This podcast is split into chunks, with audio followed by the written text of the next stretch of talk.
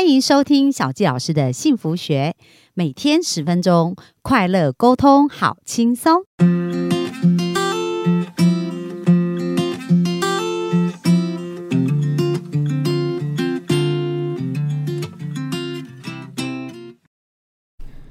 欢迎收听小纪老师的幸福学。那非常开心哦，本周我们专访的彩瑜心理师，那他呢自己本身有十七年的。呃，在针对这个孩子心理智商的这个经验哦，而且也协助过很多的父母，所以呢，本周我们就想要请他来跟我们聊一聊，到底怎么跟我们的孩子有一个好关系。那他昨天有提到说，哎，其实每个阶段孩子的对应方式都是不一样，所以我们就来学一学这些秘招。那我们就热情掌声欢迎我们的彩瑜。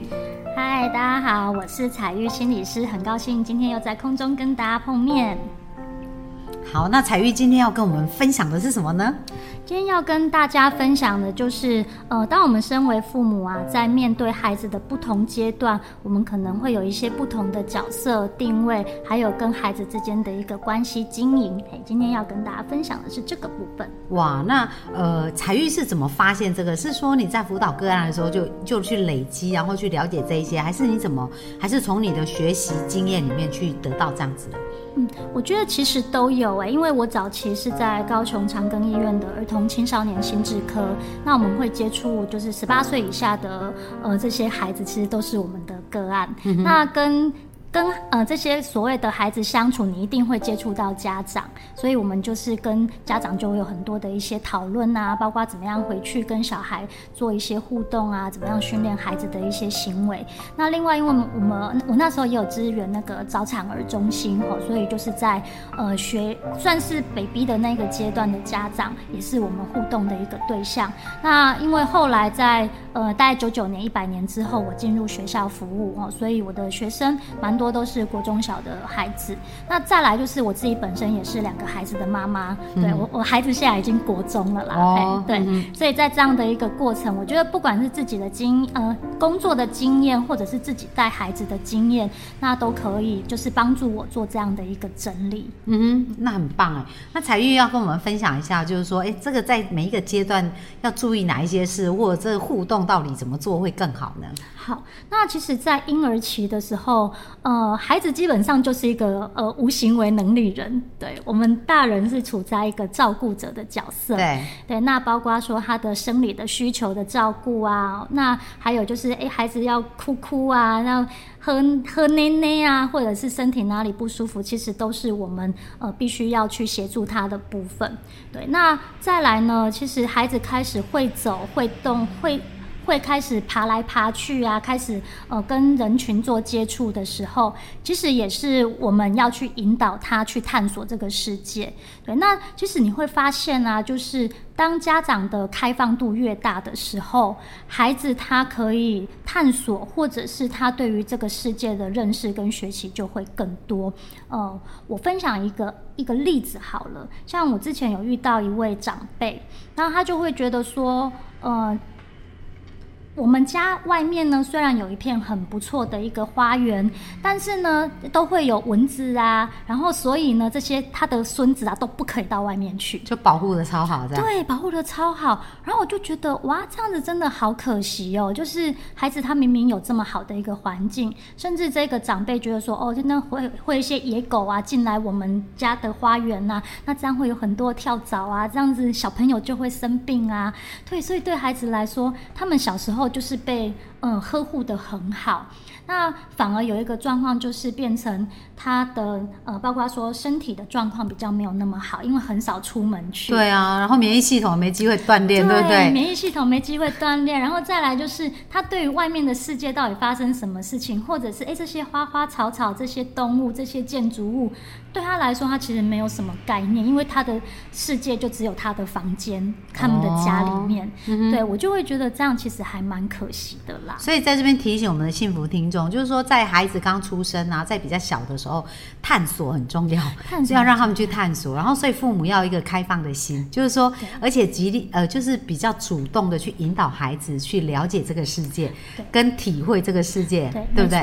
尤其是家长，嗯，会在孩子很小的时候发现，哎，孩子很喜欢把东西往嘴巴里面送。对，那其实嘴巴也是他们在探索的一个过程，一个环节很重要的环节。对对，所以如果说一直告诉他说这个不行那个不行的时候，对于孩子来说，哎，他反而比较没有办法去辨识，呃，哪些是他生活中可以去接触的东西，他会在探索过程中反而会怕怕的。哦，一直被打断哈，然后对或者一直被威胁这样子，很可怕，很可怕。哎，这这真的很重要，因为像小吉老师对于人的那个潜意识啊、思想的力量，其实真的影响一个人蛮大对。那我们长大的一个过程啊，很多的行为习惯，真的就是小时候零到三岁，嗯那个那个潜意识特别活跃，没错所以他接受到的讯号啊、规则啊，或者是一些互动，他其实都会深深记忆在身体的每一个细胞。对啊，所以如果说像刚刚彩玉的分享，我们彩玉心理师的分享说，哎，如果父母可以一个开放的态度，让孩子去体验、跟观察、跟体会这个世界的话，那以后他就会更愿意尝试，而且更愿意去呃冒险，然后或者生命做更多的尝试。嗯没错没好，所以这是一个第一个阶段非常重要。那接下来呢？好，接下来我们讲到就是大概呃幼稚园大班到学龄期这一段时间的孩子，那我们大人比较是一个教导者的一个角色，嗯，因为在这一段过程里面呢、孩子他们会开始去学习呃各种的是非对错，然后行为，然后一些规范，嗯，那可是或许他们并不知道说，哎，这样做到底是对还是不对，对，所以大人在这个时候我们会成为一个教导者的角色，来告诉他说，诶，什么样的行为是比较恰当的，什么样的行为可能比较不是那么 OK，或者是说，诶，你做了什么样的事情，其实对你来说相对是比较好的，哦，诸如此类的。那像我之前呢、有遇过一个长辈哦，他就是呃，他。就是他他的媳妇会觉得说，哎，孩子啊，可能在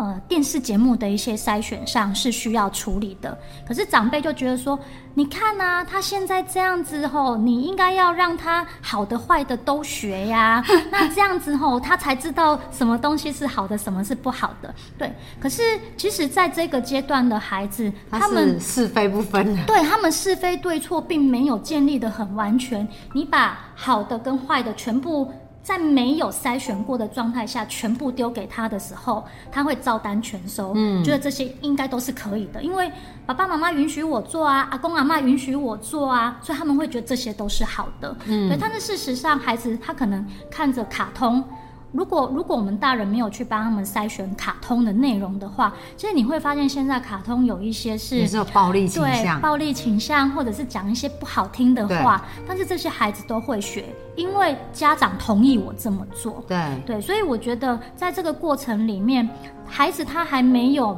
很明确的明辨是非的能力的时候，我们要去告诉他什么是好，什么是不好的。包括说像以前。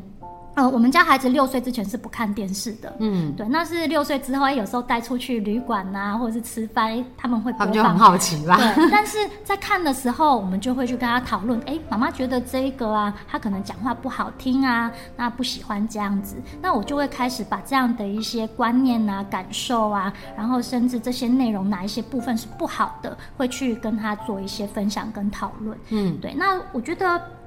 孩子在有这样的一个呃，他就是我们可以去跟他讨论的一个状态下，他比较能去接收到说，哎，我具有一些可以明辨是非的一些能力。嗯，对，那再来另外一个就是说，呃，我觉得跟孩子可以有一听听孩子怎么说这件事情是重要的。重要。嗯，对，那呃，有一些大人会觉得说，你现在才那个国小啊，很多事情都不懂，所以你听妈妈讲就对了，哦，听爸爸说就对了。可是其实孩子他们其实呃会有一些想要表达能呃表达他的一些呃需求啊，或者是表达他意见的一些能力。对，呃，我分享一个我自己的案例。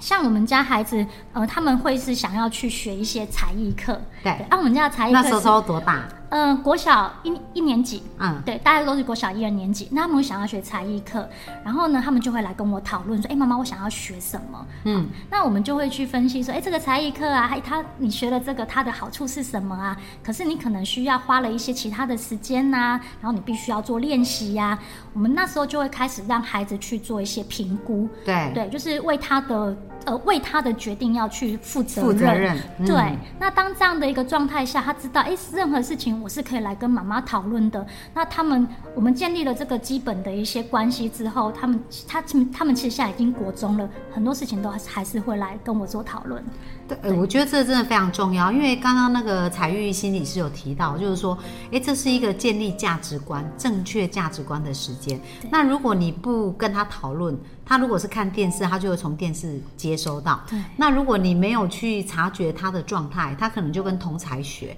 那就看他交到什么朋友，对不对？有时候他可能交到一些，比如说是很重义气，但是很混的朋友啊，那他就觉得，哎，这也是一个好的生活模式。对所以很重要，就是刚刚彩玉心理师，我觉得提醒大家很重要，就是讨论这件事。而且他刚刚也举了他跟孩子的一个范例，就是说，哎，我们是透过讨论，而不是哦你可以或不可以。那他是真的让他了解，去了解为什么他想那么做，然后让他知道做这件事你要付出什么能力跟代价。对那你确定想清楚，好要往下走，那就要认真走。没错，然后他答应了，他就自己要去做，因为是他答应的嘛。对呀、我觉得这真的超棒的，嗯，所以我们的幸福听众一定要学起来。好，那接下来呢，在下一个阶段好，呢，接下来就进入青春期，也就是我们常说哦，孩子最叛逆的那个时候。到了国中或高中，现在其实比较快，有时候国小五年级就开始超叛逆。，对，没错。那其实，在青春期这段时间呢、孩子他们会开始想要有一些掌控权，对嗯他会想要为自己做一些决定。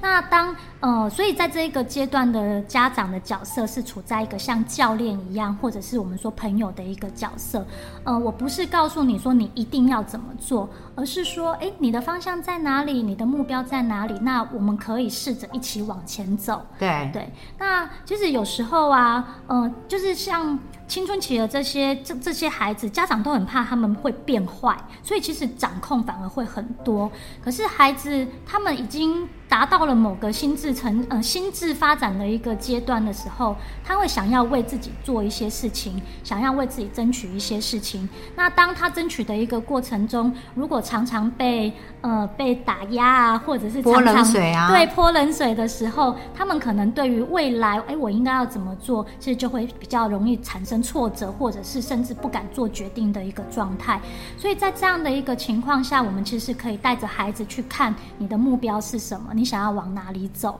嗯，那呃，我分享一下，像例如说我们家女儿。我们家女儿其实是自由班的学生，嗯可是她那时候上国中，她那时候要考国中自由班，她是拿着报名表来找我说我想要去考，嗯嗯对她她其实有自己的方向，但是我问她说，那你未来想要从事什么行业呢？她其实没有想法，对，可是透过这样一两年呢、我们其实在生活中会一直不断地做讨论。那包括说，哎，我呃接触了一些朋友们，有一些生活经验，或者是对哪一些职业有一些方向的时候，我会跟她去做分享。那她最近就跟我说，哎，妈妈，我决定了，我想要考兽医。嗯对，所以当这样的一个状态下，我没有限制他，我我没有去告诉他说，你就是要念医科，你就是要当老师，你就是要当工程师，都没有，而是他自己从这个过程里面开始慢慢的去思索他的方向在哪里。对，那我觉得这个部分其实对我们现在的孩子来说是很重要的。对嗯，有自己的一个方向跟目标感。当你有一个目标在的时候，你才会有想要往前的一个动动力对，没错。嗯，哎，真的，我觉得孩子是这样，其实每个孩子都有无限潜能。但是呢，如果我们想想我们自己嘛，我们的幸福听众，不管你跟你的另一半在沟通，如果我们不管讲什么，他都是 say no，你觉得你还想跟他讲话吗？嗯不当然想不想嘛，对啊对不对？因为你觉得讲也没用，所以你知道，当他不跟你讲，他自己去做一些选择的时候，那才是最危险的时候。嗯所以他愿意来跟我们讨论，但是讨论的前提是什么？我们要有一个开放的心啊愿意倾听啊，而且愿意称赞他啊，对然后愿意鼓励支持他，那他才会想跟我们聊天嘛，这个是很重要的、啊。是是然后当他愿意跟我们聊，我们才有机会去引导他。去做看看见更好的选择跟可能，但这也不能用命令，就是好像刚刚我们我们的彩玉提到的，你要给他一些建议，或者说，哎，这是我的经验跟我的想法可以给你参考，而不是说，哎，我觉得你应该怎样怎样。我们来想想看啊，比如说彩玉，如果有人跟你讲你应该怎样怎样，你感觉怎么样？嗯，你有事吗？对，是不是？真的吗？我们都不喜欢那种感觉，可是我们一直把这样的框架套在孩子身上，所以我觉得这是很棒的察觉。就是说，哎，身为父母啊，如果经过我们今天彩玉彩玉心理师的分析，大家有没有清楚了解哦？原来自己有什么地方可以修正？好，那经过青少年，在更大的孩子呢？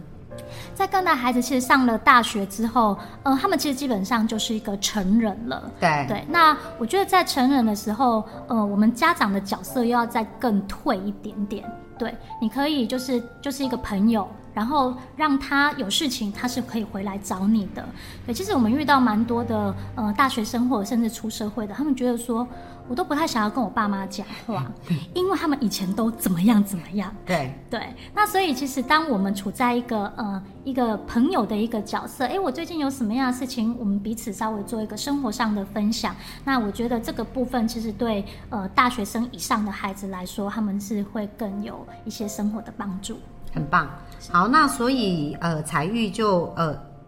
有分享到这一些，我觉得是非常棒哦。那本集呢，我们有学了不同的一个年龄层啊，跟孩子的应对，那希望对大家有帮助。那下一集彩玉要跟我们分享是什么呢？好，下一集呢，我们在呃会跟大家分享的就是有关于情绪跟行为方面的一些议题。对，那因为其实常常我们都会因为情绪这件事情，而影响了我们跟孩子的一些互动啊，或者甚至产生冲突。那我们下一集会来谈谈有关于情绪怎么样去做处理。好啊，那我们超级期待哦。那我们也会把那个我们婉玉心理师的呃彩玉心理师的咨询的方式啊，还有呃本专的联络方式放在下面。然后，所以如果呃有需要去呃。